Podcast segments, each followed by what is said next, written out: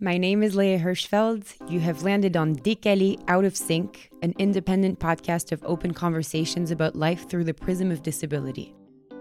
We were giving her everything she needed and everything she would have, whether she had cerebral palsy or just a motor delay, but it didn't have a name. And it was important for you to be able to put a name. I think so. Why? Maybe so I could start to accept it. Décalés is a French word that embraces the feeling of being out of sync individuality, acceptance, perspective, quirkiness. All in all, marching to the sound of your own drum. I felt like that there was a disconnect because I'm really the only person in my family's life to have this disability. And so they think some of my frustrations are maybe just me, you know, and I'm like, this isn't just me, this isn't just us, this is very common. My brother has a neurocognitive disorder, and growing up together, we were never equally valued outside of home. I felt like, quote unquote, uninhibited, atypical folks like him were hidden, and quote unquote, normal, conventional folks like me didn't care or understand.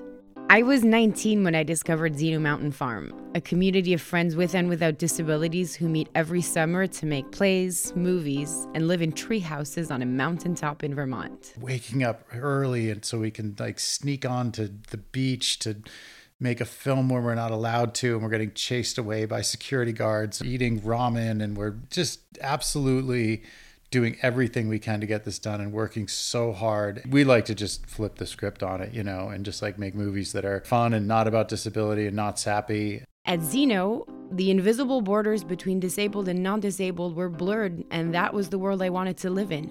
But I'm French, and I lived an ocean away from this community, so I started dreaming of creating a different place where people could learn from each other, gain a sense of belonging, and open the conversation to work together towards a more inclusive, dignified world.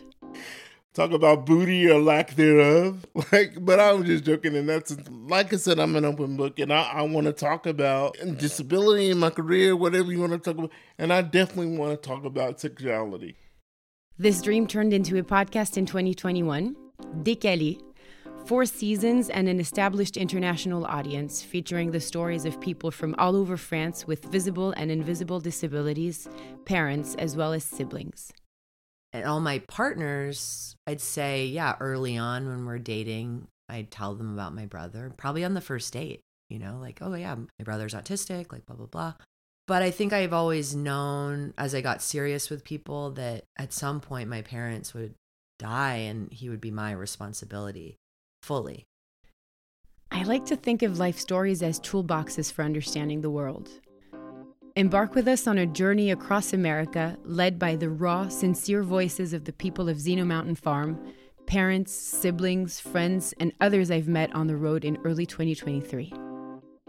Thank you to Villa Albertine, Zeno Mountain Farm, and Unapei for their unwavering support in the creation of this new chapter of Décalés, Out of Sync. New country and new stories, but no borders to the challenges of disability. Find us on all podcast platforms and Instagram at Décalés underscore podcast, D E C A L E S underscore podcast. Enjoy the ride.